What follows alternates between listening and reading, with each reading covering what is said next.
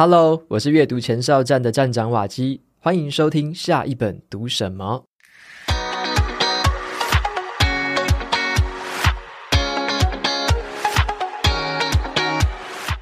今天我要跟大家分享的这本书叫做《OGSM 变革领导》。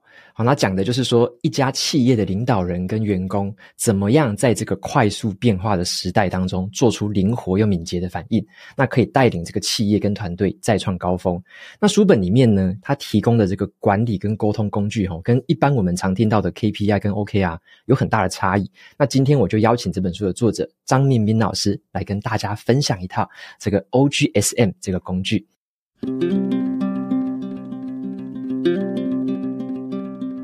本集节目由知识卫星赞助播出。你去年定下的目标有按照计划来实现吗？在你实现工作跟人生的目标过程当中，是不是常常会遇到意外的状况，导致难以实现呢？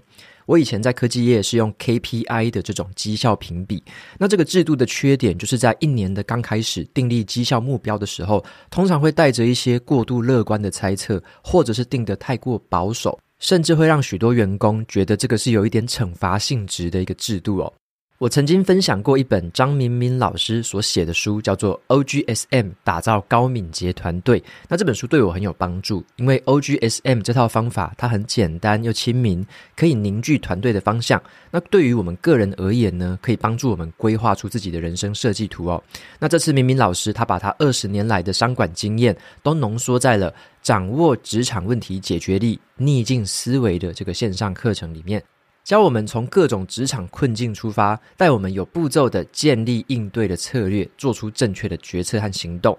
他还会解析哈佛商学院百年的经典个案，薛克顿的南极探险，从这个情境当中去分析如何有步骤的、有方法的进行关键的决策，应用在自己的工作与生活上。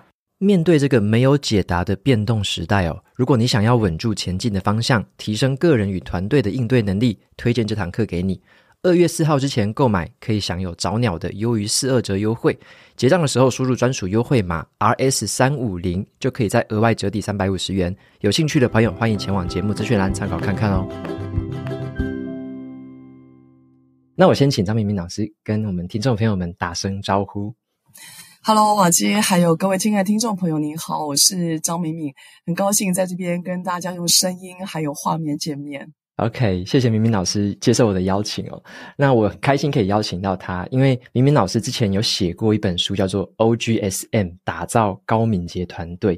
那那本书帮助我在带团队的时候想清楚蛮多事情的。那我这次就是邀请老师来聊这一本《OGSM 变革领导》。那有些听众可能是企业的主管啊，或者说正在领导团队的人，那希望说大家也可以从老师身上可以学到一些东西。那我觉得 OGSM 这套方法就是从上。放到下，就是从我们高层主管、中阶主管，甚至到基层的工作者，我觉得都非常适合来用。那所以在开始聊这本书之前，想说，诶，先请明明老师做一个简单的自我介绍，让听众朋友可以更认识你。好的，哇，很高兴有这个机会哦，就是可以。聊聊自己，因为很多时候我们在外面很快就进入到主题。呃，我叫张明明，但实际上我在业界，呃，我的同事都叫 Annie，A N N I E，Annie。我自己是觉得哎，你这个英文名字不太像我哈，但呃，我我多半我之前的工作其实多半是做行销。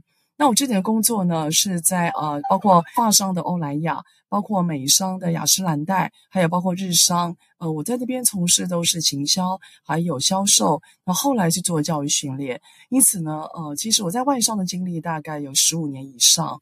那我大概是在二零二呃二零一一年的时候，因为我第二个小孩没有生好，所以我早产。因此，跟家人商量完之后，就决定要出来担任讲师的工作。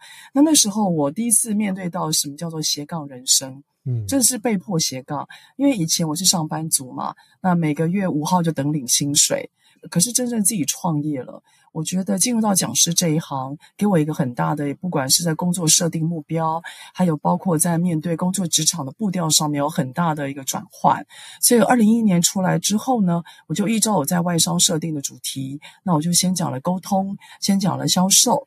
那一直到二零一五吧左右的时间，然后我跟商周开始有一些比较深的企业家的一些呃，不管是辅导，那慢慢就听出了，发觉我以前的外商工作经历其实有一个共同用的表格，然后它很大幅度的去帮助我们在所谓的跨集团还有跨领域都可以协作，所以我才意识到说，原来外商有一些工作方法学，在台湾我们比较少讲，所以才会整理出了 OGSM 这本书。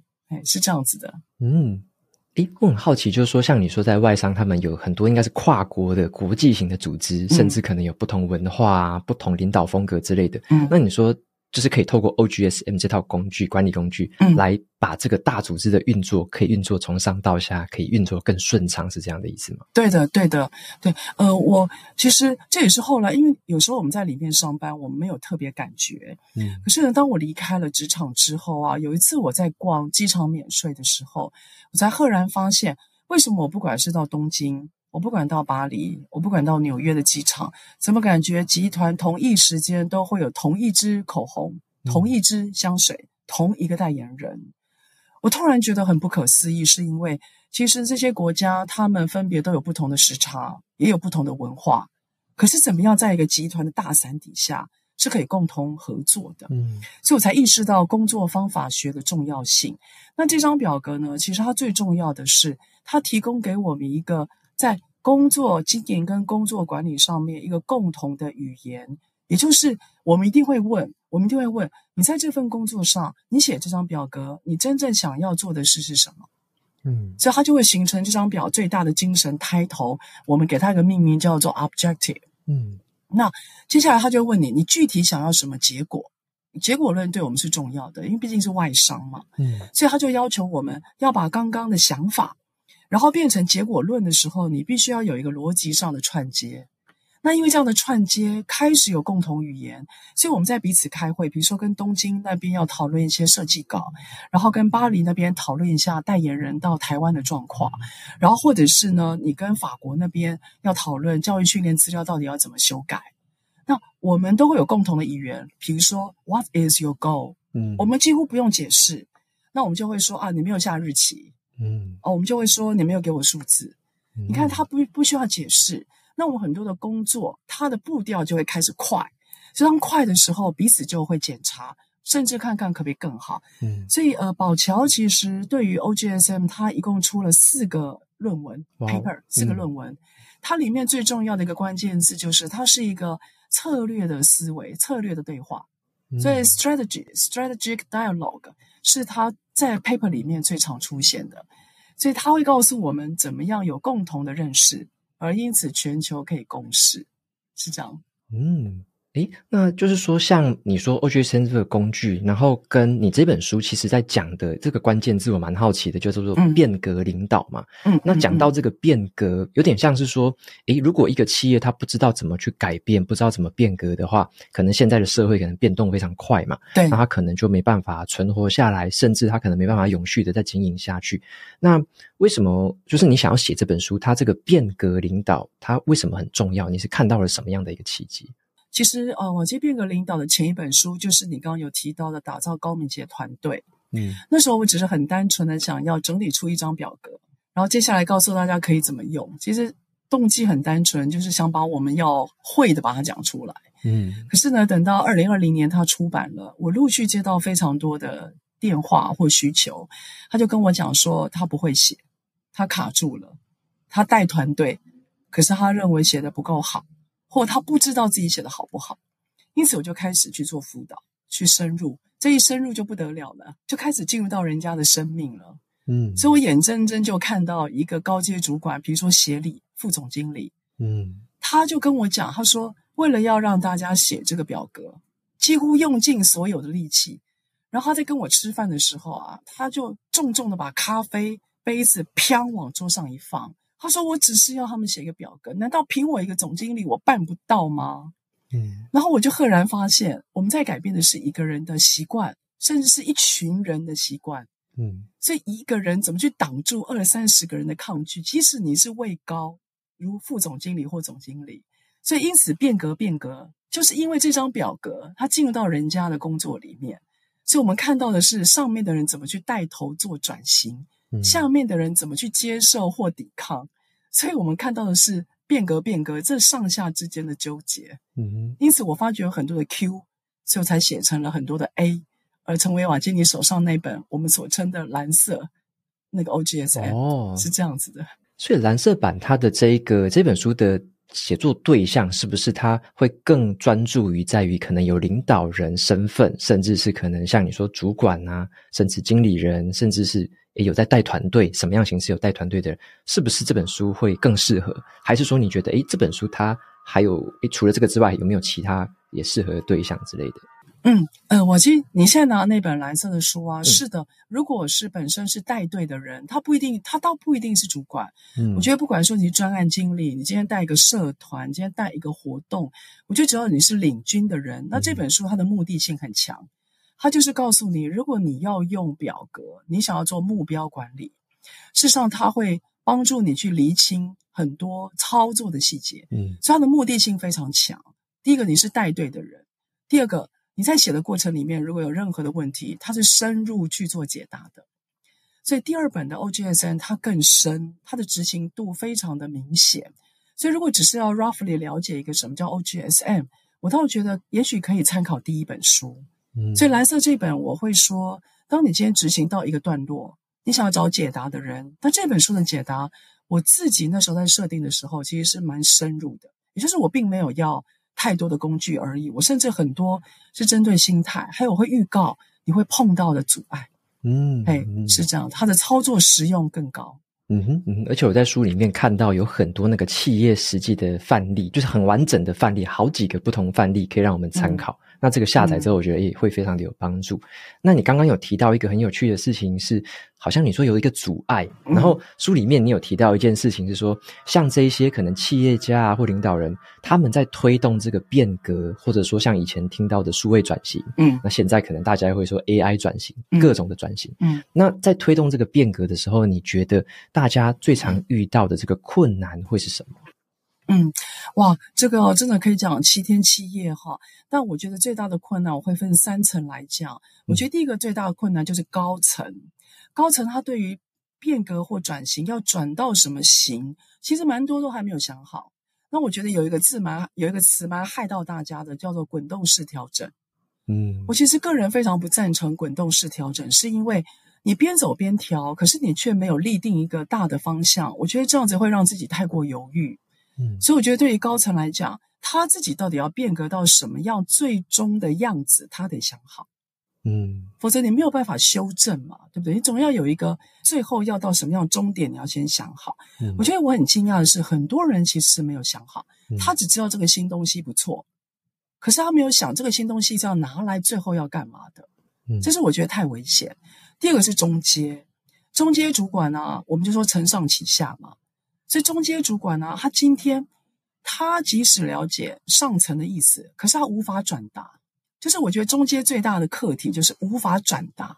我先不讲转换，他无法转达，无法转达有两个原因：第一个，他听不懂，嗯，他不知道老板你要什么；第二个，他不想听懂，他会觉得又来了，嗯，不是前几年又才玩了什么吗？所以中间主管他的心事非常多，嗯，他。他没有转达，所以那个转达是来自于他不会，或来自于他不想。嗯，那基层的人呢、啊？我觉得他最大的问题是在于他没办法转换。嗯，中间是转达嘛？我觉得基层他无法转换，也就是好了，大老板、中间老板，我都知道你们大概要什么了，可是跟我的操作有什么关系？就是我怎么弄到我的假设 KPI？那我怎么跟我的业绩有直接相关？我要怎么改？我要怎么换？这个中间它有转折的问题。所以，如果今天要变革，不是大老板说了算，你会发觉来自于员工的阻力其实是非常大，他们问号超多的。嗯，所以我觉得推动变革一定要有层次，要有步骤，不是说下一个公文，然后墙壁贴个标语，你就让事情自然走，那个绝对不会有效的。嗯，这感触挺多的。感触很多，我听到这个我就很有感触，尤其是你在说中阶主管那个地方，嗯、因为我之前在还在台积电的时候，我是就是那种角色嘛，就是上面有很多大老板，嗯，那底下要带一群就是员工，然后就会觉得有点像那个三明治夹心饼干的感觉。嗯、然后我后来发现，当主管最怎么讲最难，但是我觉得也最有趣的一件事情，就是要怎么样说好故事。就是说，像你刚刚讲的，嗯、老板的愿景或是目标下来，我怎么去消化，怎么去吸收，然后把这个东西变成一个，诶、嗯、真的是一个有画面的故事，然后能够再转达到跟下属说，诶我们为什么要做这件事？背后的原因是什么？然后，诶未来可能会怎么样？就等于说，嗯，我要把这个故事讲好，因为大老板绝对不会讲这些好故事嘛。但是中间的这些主管，就我觉得我们的责任有一部分应该是这样子，就是要知道怎么样去转达。嗯，那刚刚还有提到一个问题是说，像你说有些主管可能中间就不想转达，就有点觉得，嗯，诶，我就每天一样就做这些事情，就照以前的方法做就好了。嗯，大老板又在讲那些新的东西，我才不想理他。所以那个转达到中间这边就断掉了，所以也会导致你刚刚说的基层员工其实。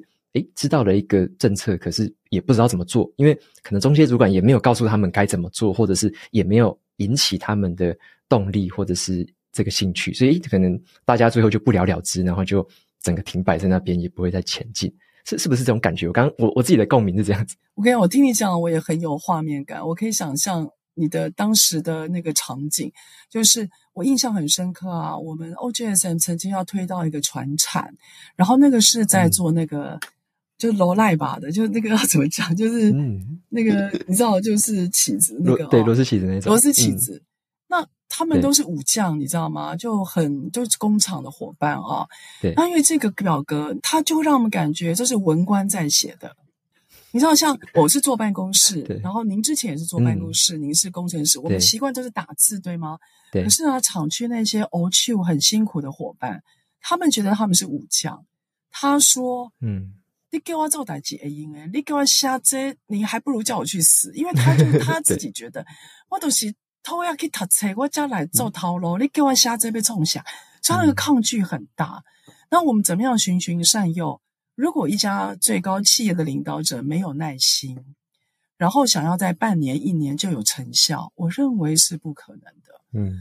所以我觉得台湾的企业主啊，尤其是听众朋友，尤其瓦基，我相信您的听众都是喜欢读书。嗯，你会发觉在书里面不断的告诉我们，给一点时间，让这些东西酝酿跟变革成功，有时候需要一点点耐心。嗯，因为转换或者是一个人的心理状态，它是需要一点点消化的。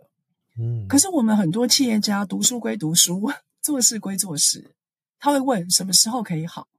什么时候可以有效果？什么时候可以见到结果？当我们在这个变革的路上过于紧急啊，或者是土壤不够，嗯，那你就会发觉一个好的种子很难让它完全生根发芽，而最后可以让你收割。这个是我很大的感受，因为每个人部门跟个性真的差很多，嗯啊，他没有办法说一夕之间就巨大改变了，没有这种事情。这个很难，我觉得真的很难。因为我觉得你在书里面还有一个观察，我自己看到我会特别画重点，因为我是喜欢看书的人，我就特别画那个重点。你在书里面有说，呃，有一些企业在面对这些变革的时候会遇到困难，但是你说有一些企业主他的成功率比较高。你说这一些企业主管他们是有阅读的能力跟习惯的人，所以他们在可能面对新观念的接受度比较高。我想要请教，就说，诶，像是你在。竹科啊，或什么科学园区，有看到这样的例子吗？还是那时候你在什么产业会看到这样的例子？就是诶，愿意读书、有读书的人，他们好像成功率会高一点，是真的是这样子吗？哎、嗯嗯，我真心是觉得啊，就是我倒觉得跟呃产业没有关系，但是跟最高领导者本身的特色有关系。如果最高领导者他自己有在带读书会，或者是他有要求他的员工不断进修，而且他本身也很用功，读书这件事情，如果是他的组织文化。我真心觉得他对于变革这件事情在推的时候比较顺，嗯，因为因为尤其是中高阶主管，他们会觉得书里面就是告诉我们要不断的求新知嘛。那新这件事情某部分就代表陌生，所以陌生对有些人而言，它会代表惊喜哦，有新名词哇，瓦基这边又介绍了新的主题，我会想学。所以你看，嗯、那种想学的 DNA 会变成他的特质。嗯，所以当他今天面临到不管是不是 OGSN，我觉得那都不重要。当今天他们在想要推一个新东西，你看那个新的感觉就来了。嗯，所以他们对于新的感觉就会习惯，就会变成是顺着推，而不是挡住。嗯，所以那个沃土，我就说，我后来真心发觉那个土壤是有重要性的。因为如果你没有那个土壤，你很难养成。嗯，我觉得那个养成哦，不是我们一下子看得到。嗯，所以读书真的是一件好事，绝对是个好土壤。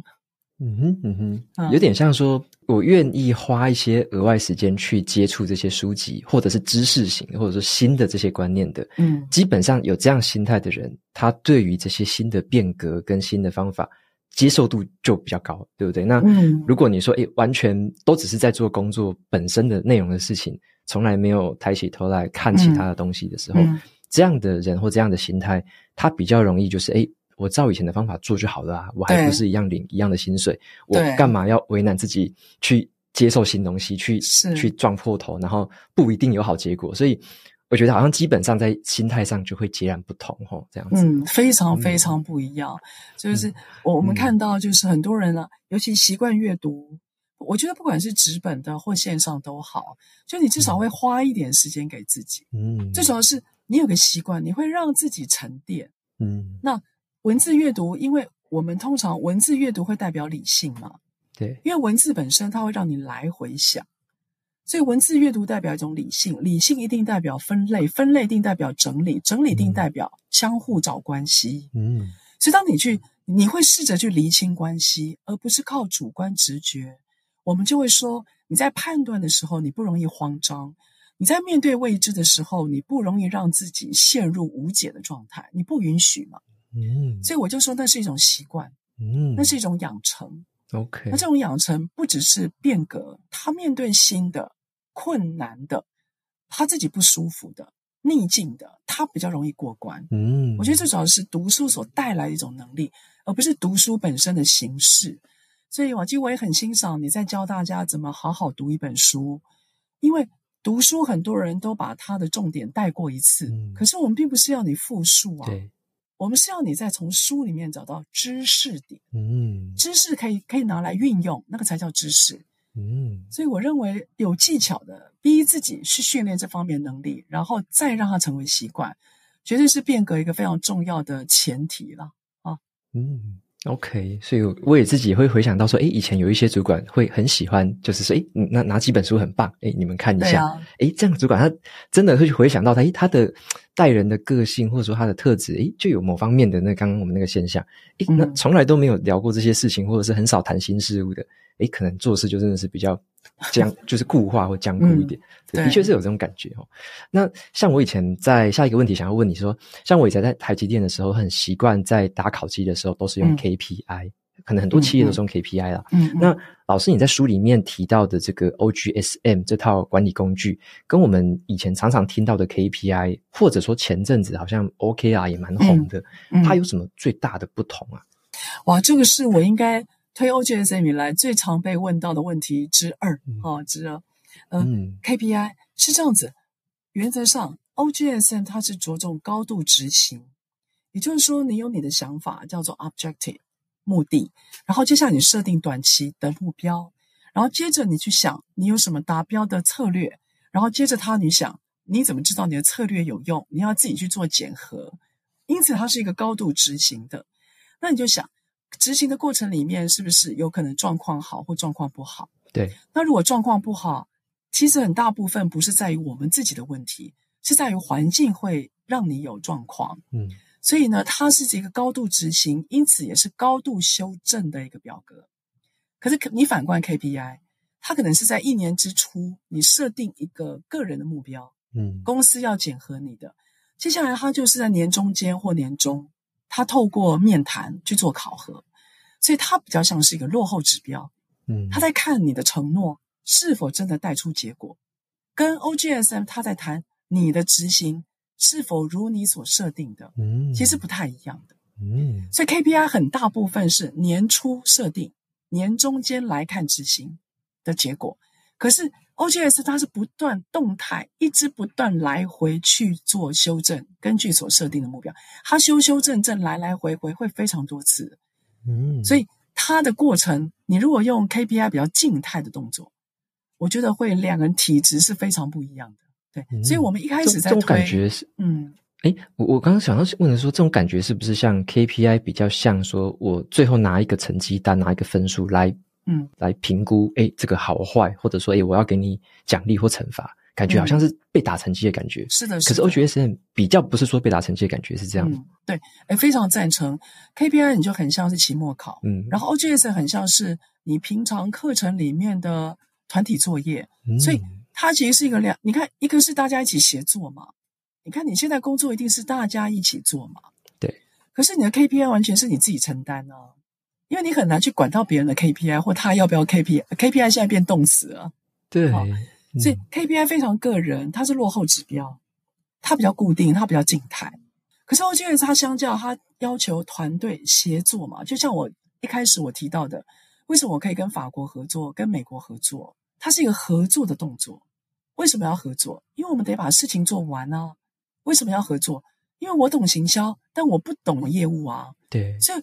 多工要一起合作，这样才会长得大嘛。所以如果一开始在推 OGSM，对方如果问我可不可以跟 KPI 结合在一起，我都会有点害怕。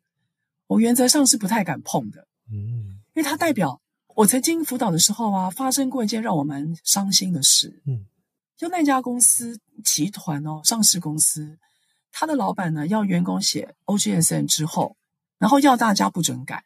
十二月的时候拿一月份写的 OGSM 去看整张表格到底执行率是多少啊？这样，他们公司恨死了 OGSM。嗯，嗯，所以这这件事情让我很惊吓。嗯，我们原意并不是要变成一整张的 KPI。对，因为 KPI 本来是一条一条的嘛。对，你变成 OGSM 不就变成一整张？那个蛮吓人的。对，对，所以我只要听到对方是要连接高度连接 KPI，一开始我就会却步。我是不碰的，嗯，所以要能够接受我们的观念，我觉得我们才能帮得上忙，哎，是这样子，嗯，诶，那我再额外再多问一个，因为我会特别问这个是比较实际的，就是说，像我在带团队，我需要去给考绩制度，或者说我需要去衡量这个员工的表现，那。除了那种很很无脑式的就是列条列式的 KPI 之外，嗯，如果是用 OGSM，它可以怎么样让我来评估说，诶，一个员工的表现是优秀吗？嗯、还是说是平庸呢？还是怎么样的情形？嗯、有办法做到这件事吗？啊，他当然还是有办法啊，因为只要能够条列，一定能够量化。嗯，你看，就像问卷一样嘛，你只要能够条列，我们一定能够量化。只是我们不会一开始就走到这一步。嗯，好，那他怎么量化啊？呃，举我以前在 L'Oreal 的例子。我们是这样，假设我们的 KPI 一共有三条，嗯，那第四条，它的项目就是 OGSM 的执行分数。哦，那执行分数会来自于两个，一个是自评，一个是他评。那他评的话，就看你要不要三百六十度，嗯，如果他搞刚了，就三百六十度，嗯，那如果不搞刚，就是跟你最有关系的你的同事帮你评，嗯，好，这个是你是可以自评或他评，嗯，那第二个比较复杂的方式就是。我们 OGSM 里面的 M 叫做 Major，也就是我们想知道你的行动计划，好让我们知道你是否有照着你的进度走。所以 Major 里面我们就会压人名，好，例如张敏敏负责十二月十三号要能够有一个公关记者会，嗯，那他如期做完了，而且也做到了，嗯、呃，媒体的揭露率是如何如何，嗯，好，那我们就会针对他所负责的专案，我们会让他专案型的。呃，比较 milestone 型的，我们会把它挑出来。嗯，所以他可以用这个方式，让自己几个代表性的作品，去一样做自评跟他评，这个也是可以做的。嗯、就是第一种方法，就是成为第四个项目。嗯，第二种方法就是针对旗舰性的指标事件，嗯，去做分数。嗯，那还有第三个方式，就是看完成率，这也是第三种。哦，完成率，OK，对。那么你刚刚提到的这个是比较动态的，是说它可能就不是说一年定一次，而是可能可能每一季或是定一个期间，可能会去更新这个 OGSN 表格，对不对？嗯，其实瓦基我们真正在用啊，我们都鼓励至少每个月一定要开一次月会，更新一次。哦对，每个月都要更新，而且你用 OGSN 开会，你一旦需要改，你现场改就好了，你不需要写会议记录。嗯。所以我们在业界一般用呃都是用 Excel 在做 OGSM。OK。那 Excel 有个好处嘛，它只要复制分页就好，所以一年就十二张就好啦。嗯，OK。所以一年十二张，你大概就可以知道张敏敏从一月一直到十二月，他在重要的关键的事项有哪些，达成率多少。其实是可以用搜寻就找得出来了。是是是，也很好整理。你在 Excel，对，它其实很好整理。嗯，那我们后来发现，因为这个方式，OGSM 有个很好的副作用，就是如果新人来，我们部门如果有新人，我只要把那个 OGSM 的档案给他，他会知道去年这时候我们到底这个团队做了什么。嗯，哦，比如说去年的一月，我们这个团队做了什么。他马上可以看到所有一月份大家的 OGSM，嗯，所以他进入状况会比较快，嗯，这是我们发觉 OGSM 可以有效的降低新人流动率，而且是拦腰砍一半再一半，效果非常好。嗯，诶，我觉得好特别哦，这也是我第一次听到这样的用法。嗯嗯，感觉大家也可以参考一下。那我接下来想说，再问关于 OGSM 这个管理工具，我想要再问的更多一点点，就是说，像我在书里面有看到你提到这个第一个 O 叫做 Objective，叫做最终目的嘛。嗯，那你有提到说你的取名字，尤其是中文名字，你有蛮技巧性的把它做一个转换，因为原本我们应该想说一个一个计划或一个就是我工作的目标最远最远的好像是一个愿景吧。嗯，可是你说你特别就不要用愿景这个词，是为什么？嗯嗯，哦，这个是真的很专业的题目哦。是一般呢，呃，其实有两个原因。第一个，愿景本身，它愿景因为英文叫 vision，嗯，所以它有个特色。vision 在英文里面呢，除了叫做看得到，还包括一个翻译叫做所谓的幻象，嗯，幻象有点像海市蜃楼。对，所以 vision 它在管理学的用词里面，它代表你感觉看得到。但实际上你很难一下子达成，这个叫做 vision。那如果照这个方式来看，它跟 OGSM 的执行就会有点脱钩，这是第一个，因为它太远了，这会让人无法捉摸。那第二个就是我们现在很惊讶的发现，在台湾的职场，只要你跟他讲这叫愿景，每个人的白眼就会翻到后面去了。我们台湾的职场人只要听到愿景，大家就会非常不屑，因为画大饼。那个感觉就来了，所以我们很巧妙的去避开这个词。那用哪个词呢？它的词叫 objective。objective 是什么意思啊？如果愿景是十年的概念，objective 大概是三到五年的概念，它居中。然后接下来叫做 goal，大概一年。所以在管理里面，目标管理里面，我们有三个跟目标概念有关的英文字，一个叫做短期的 goal，一个叫中期的 objective，一个叫长期的 vision。嗯，所以它是相对于时间概念而来的，所以我们才会用所谓 objective 这个词来做代替。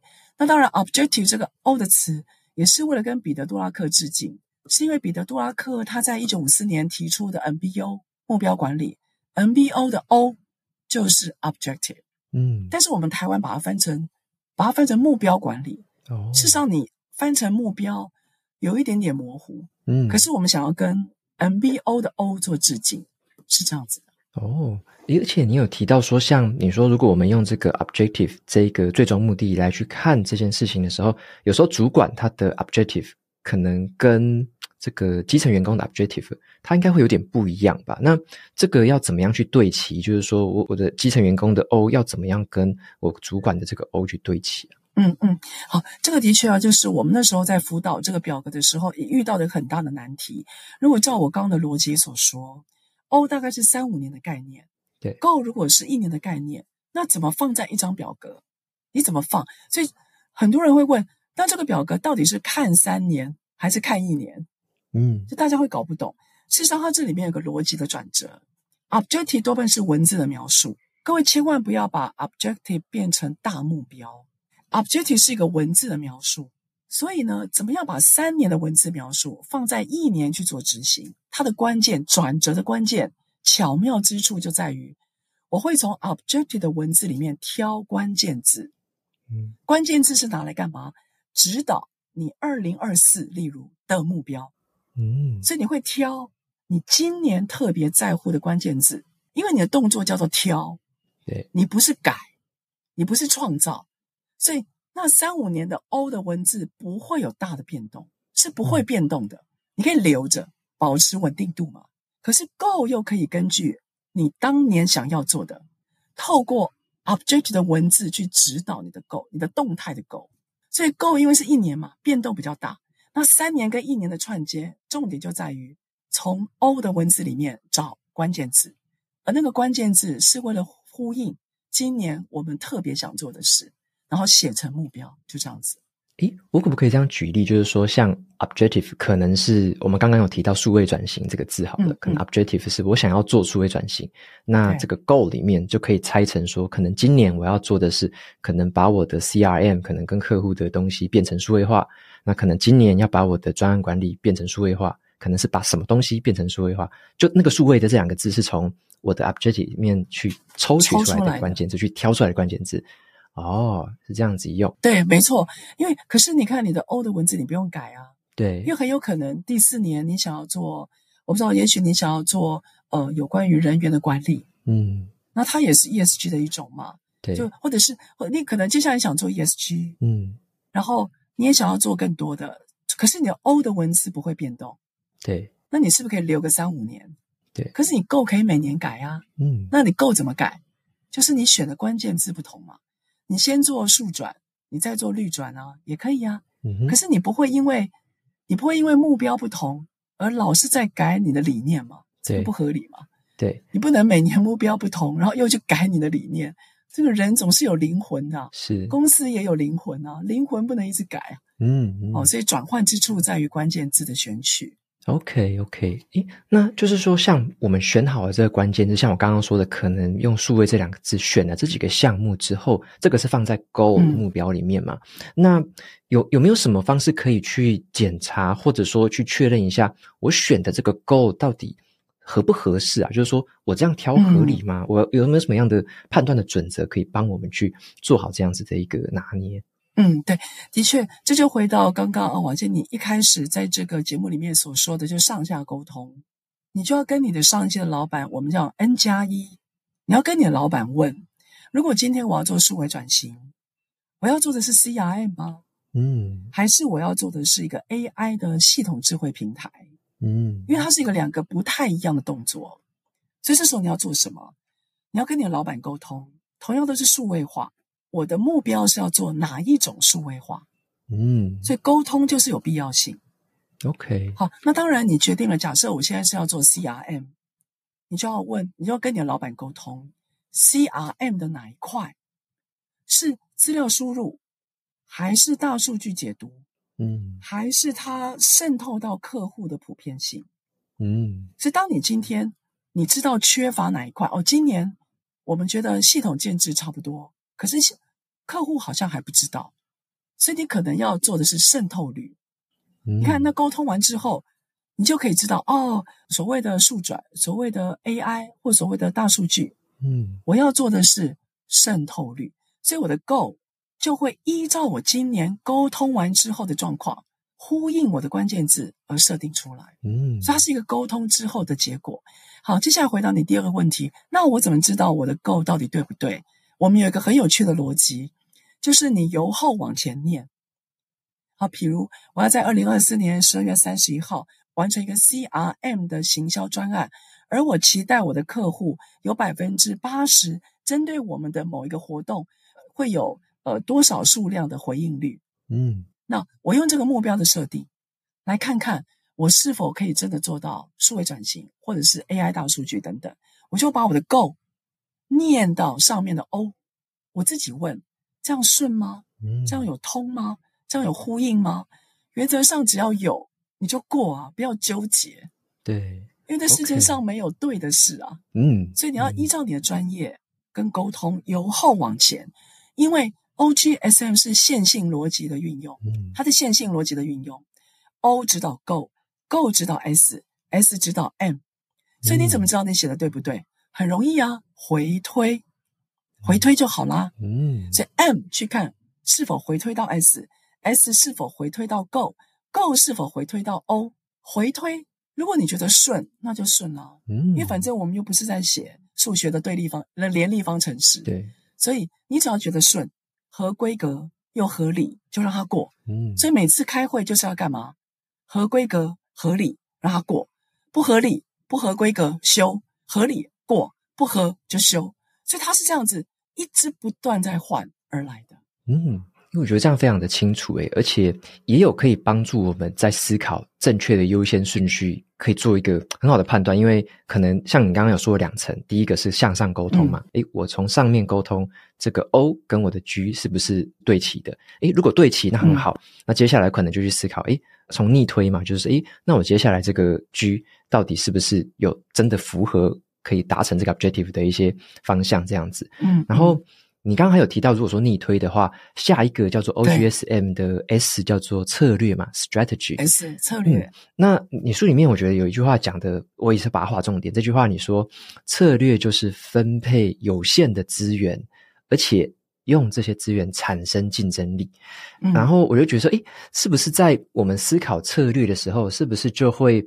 跟 G 是不是就有一些联动？就是说，我要去想想看，我的资源这么有限的状况下，嗯、可能是有限的人、有限的钱、有限的时间，我可以做哪些策略？这个资源的，是不是用这样的方式去判断这个资源的优先顺序？嗯，很棒啊！那只是策略，我补充一下，嗯、因为很多人看到“策略”这两个字，头皮会发麻。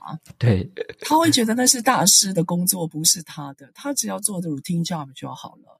其实我们策略这个部分啊，策略原则上分两块，一个叫大策略，一个叫小策略。大策略比较像是市场的布局，那 OGSM 谈的是小策略，嗯，也就是有限资源的运用，嗯。然后我请听众朋友尤其要特别注意，所谓的小策略，你一定要留意你资源的盘点，也就是人不可能都到位的，嗯，时间一定永远都不够，你要怎么样在有限你手上的资源做最大运用？嗯，所以他的策略在问你：你手上有多少子弹？那如果子弹不够，你要怎么办？嗯，他是在问你：你如何做到你的目标？所以到了 S、哦、这个表格，他要你思考 How to do。O 跟 G 在问你 What to do 嘛？你要做什么？对。可是到了 S，他就在问你 How to do，哎，so you can reach your goal。所以他在问你：你如何做？那如何做？你就把它想成我从哪里拿资源。所以，当我今天我会盘点我的资源，好，资源这时候要注意了，你必须要有竞争力。就算你是后台的财务，就算你是后台的人资，你也要想，我这样做有没有很特别？嗯，我这样做法有没有让公司产生更多的力量？嗯，你要永远让自己有这样的心态，你才可以帮公司着想，帮团队着想。嗯，我们到了 S，很多人就说，呃，透过跨部门沟通，我就问他，你之前没有跨部门沟通吗？他说有，我说那为什么这次又写？他说我我只有跨部门沟通啊，不然我用什么方法？那我就说你跨部门沟通之前都有效吗？他说没效啊。我说那为什么这次写你觉得会有效而达到新的目标呢？他说我也不知道。他说他尽量做。嗯，我就问他你尽量想怎么做？他答不出。嗯，他说不是我的问题，是别人的问题。OK。你就会发觉卡住了，对，所以在 S 的部分，我们就会说，你要检查，我们不是要挑战写的人了哈，你要检查，你看一下你写的东西，它很特别吗？嗯，之前有没有做过呢？你的有限资源在哪里？这个资源一定不是无限的嘛，对，因此你会消耗掉什么？你自己想一想。所以 S 我们都会要求你要想清楚，哪些是新的，哪些是特别的，哪边它是有价值的。哪边是让你觉得会消耗资源？你要特别小心的。自问自答，只要我刚刚讲的那四个题目中一个，中一个都好，我觉得就让它就让它够吧。对，就代表你有想过。可是我们非常非常要大家小心，你不要去做例行工作，嗯，然后觉得这样会产生策略价值，别想了，不可能的，嗯。所以很多公司的老员工。资深的主管面对 S 啊，就死在沙滩上，因为他不知道还有什么方法啊！你现在知道为什么我要写变革了吧？对对对，他可能脑袋就觉得，哎，以前都这样做的啊，还有什么策略？就真真都这样做的啊！他不会想，他比如说，哎，现在要红，不是一定要 KOL 吗？我说，这世界上除了 KOL 没有别的了吗？对，他说他想不出来。我说你想不出来。你就去问年轻人嘛。嗯，他说他身边没有年轻人，我真的气死了。他说他身边没有年轻人，所以王经理说怎么办？哎啊，没事没事，就我走心就完全把他就是那种思想就封住，就往不想要前进的那种感觉。封住了，可 能嚼到会吐血这样。真的，嚼到烧瞎，嚼到烧瞎。就是恨铁不成钢的感觉，真的。好啊，那最后一个这个检核啊，measure 这个部分，就是你说要定一些数字的指标，嗯、我猜应该是就是像日期啊，或者说一些数字，一些可能包括金额啊，或者是执行率之类的。嗯嗯嗯，那一个好的检核指标，它会有什么样的特色？我们怎么知道说我定的到底合不合理？这样？嗯，好，呃，我记得我们现在在职场上啊。更流行那个指标管理，而不是只有目标管理。这我要跟大家讲。所以指标，各位不要小看这个。指标原则上有两种，一个叫落后指标。嗯，落后指标的意思就是时间到了，你才会知道有没有达标。呃，最简单，例如业绩，比如说你在一月呃一月三十一号才会知道你有没有做到你想要的一百万。对，所以落后指标最大的特色就是时间到了，你才会知道你有没有达标。那第二种指标叫领先指标，它比较像是预测结果，也就是不用到一月三十一号，我大概到一月十五号，我看一下我的主顾客，可能已经来了，呃，一百个人里面已经来了六十个，嗯，我预测今这个月没问题，我我大概预测没问题，所以领先指标有个特色，它会让你预测结果。哦，好，那因此指标有没有好跟坏？嗯，我自己认为指标。你先学落后指标，落后指标其实就是进度管理了。对，我觉得至少你有做到，基本盘是有的。可是真正好的指标管理其实是领先指标，也就是你怎么知道你做完就是做好？哇，你写计划书，你就会有很多的，你就会有很多的流量吗？嗯，或者是你今天你觉得你开了一个说明会。那你觉得你今天就可以有很多的转介绍吗？你想太多了。嗯，所以如果好的指标，就代表它会预告你是否能够做到你想要。好，那如果你发觉哇，前进指标下去，结果没有出来，你预测不太对了，你还有点时间，要赶快干嘛？赶快修正。对，赶快加人、加钱、加时间。嗯，所以你赶快修正，你还有一点点反应时间。所以我觉得指标没有好跟不好，你要去想我们为什么需要指标？我们想达标嘛？对。所以指标如果给你预测的动作，那就是好的指标。所以想办法找好的指标，好的指标通常会靠什么？哈，会靠老师傅、老经验还有专业。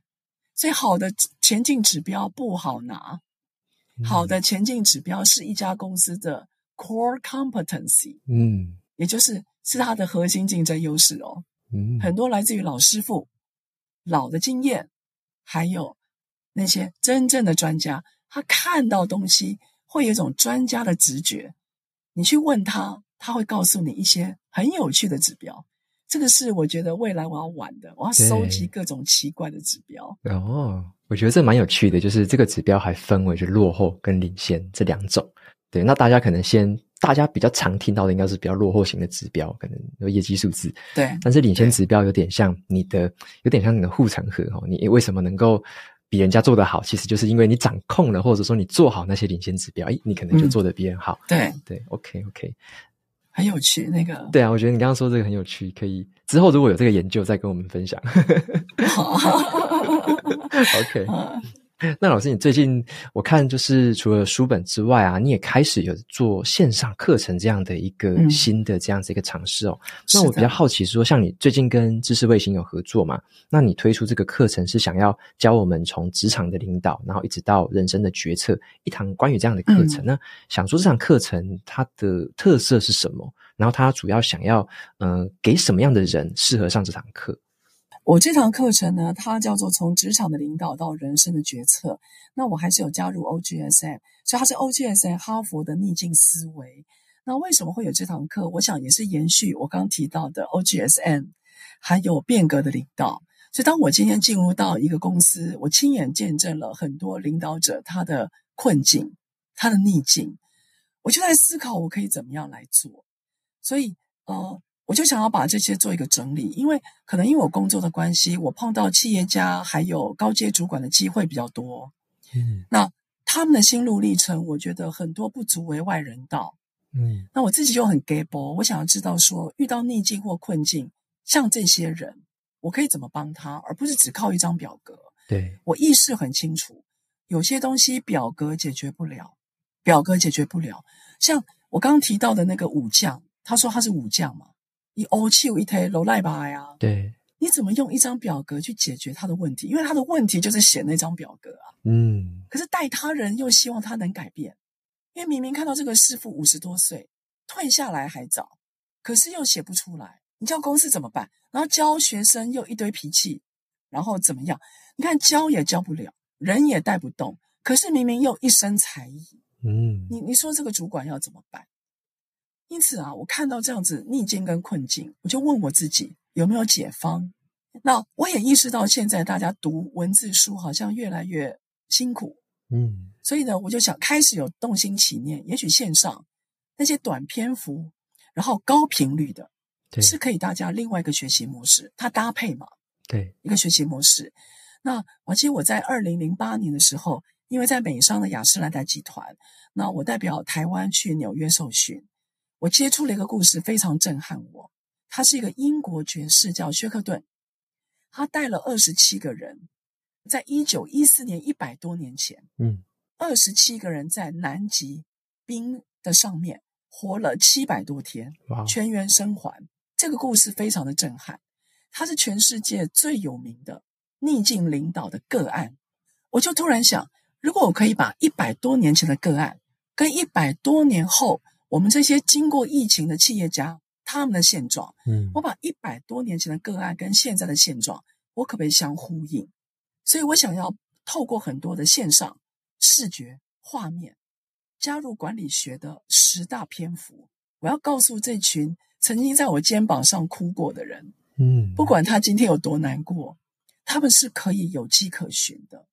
他们可以带的，嗯，所以这也是想要解决我心里的一个疑问：我们可不可以帮？除了帮自己过关，我们可不可以帮团队过关？嗯，因为说真的，自己过关很容易，你要处理你的情绪耗竭，你要处理你的原子习惯都很容易，嗯，因为那是你的身体、你的脸、你的嘴。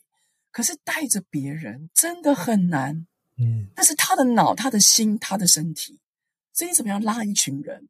我觉得会跟我们传统谈逆境不太一样，嗯，所以我这堂课程才会说用一个个案，然后你就进入故事嘛。对，那我有我有声音，我有画面，我让你进入，我让这些也许觉得自己过不了关的人，他会从这样子的视觉画面得到更多的力量，嗯，让他们找到过关的方法学。所以这次真的很感谢知识卫星，我觉得每一集的课程很像在拍那个 Netflix，你知道吗？哦，一样一集、就是、一集一集的这样子。对，一集一集，然后我觉得就非常的细致，因为我是念大传的，我是念影像制作的，嗯、所以我真的很感谢台湾有这么优质的能力，因为很多人现在就是很快的拍一拍，但我这次觉得这次线上课程的品质。还有他们花了非常多的费用去买了一百多年前的照片哦，哇，一百多年前的照片，嗯，那我们也得到了很多的厂商的赞助，所以我们就弄一场大的，也希望大家除了书本，我觉得可以有其他感官的学习，还有刺激，所以才会有这次从职场领导到人生决策，然后 OGSF 哈活逆境思维的线上课程，嗯。咦，我这样听起来是不是不只是职场上用到？我在人生当中，我们也有很多的逆境、很多的困扰，或者是诶想要跨过去的坎，是不是人生的决策上面也可以用到？那个课程里面有没有针对说，在生活当中有没有怎么样用的这种举例之类的？啊，是的，很多，因为我们人生都会卡关嘛。我觉得现在的职场跟人生好像分不太，你很难一下分得很清楚了。嗯、对，所以在这里面我会告诉你说。第一个，你怎么样能够找到内心的平静？第二个，你如何让自己选择乐观？因为乐观跟快乐不太一样。第三个，你要怎么样在平常的时候预备你的团队？嗯，所以所谓的人才跟人力是不太一样的。第四个，这个是里面我最喜欢的，他告诉你怎么演出一个好领导。他说逆境的时候，如果你要带人，你需要演一下，他要你演一下，而且演不能犹豫，力量要够大。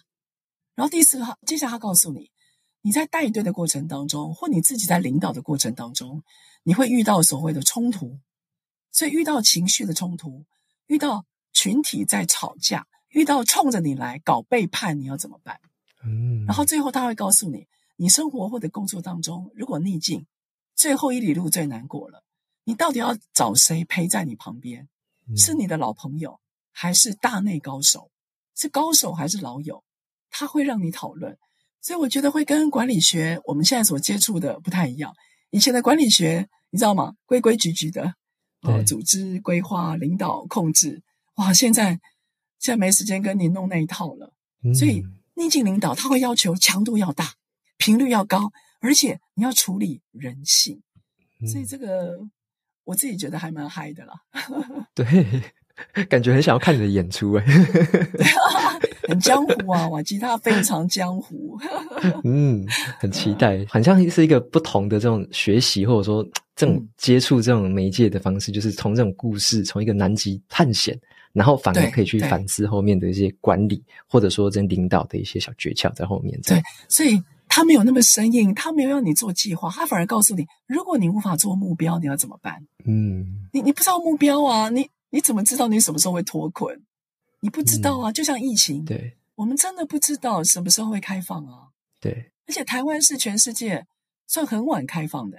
嗯，我记得两年多前，我们一直在问什么时候开国门，什么时候开国门，什么时候开国门。你看，我每天都在问这个情况啊。所以你看，我们其实疫情的那段时间，我们经历了非常多的逆境，就那个困境，我就问我自己：如果再来一次，我希望不要。如果再来一次。聪明的我们应该要预备更好，不管是为自己的人生或为职场，就是总要预备，不管他来不来。嗯，好，所以这是小小感慨。OK OK，那这个资讯我就帮你放在这个资讯栏，让大家参考。那也很开心，就是今天接受我的访谈，然后我相信大家一定从你身上会学到非常多的东西。但是如果大家想要看到或追踪到更多你的资讯，可以到哪里找到你？大家可以就是。我没有特别经营那个很可爱的，但大家可以在 FB 上面，你就打张敏敏三个字。那我有粉丝团，然后另外我在 FB 上面，我都会固定的 po 一些文章。那另外我有一个中华 OGSN 目标管理协会，因此呢，各位如果喜欢的话，也都欢迎到里面来找我。所以打张敏敏，然后就可以看到敏敏老师的 po 文。谢谢大家。好啊，我把你刚刚提到这两个关于脸书啊，跟那个官方网站，我就把资讯就放在资讯栏，那有兴趣的朋友点过去就可以看到了。这样子，好，非常谢谢明明老师今天的分享哦。谢谢。那有兴趣的朋友就可以去参考看看。那节目到这边也正式进入了尾声。如果大家喜欢今天的内容，也欢迎订阅下一本读什么。那也可以订阅我的免费电子报，每周收到一些最新的好书心得还有金句。我们就下次见喽，拜拜，拜拜。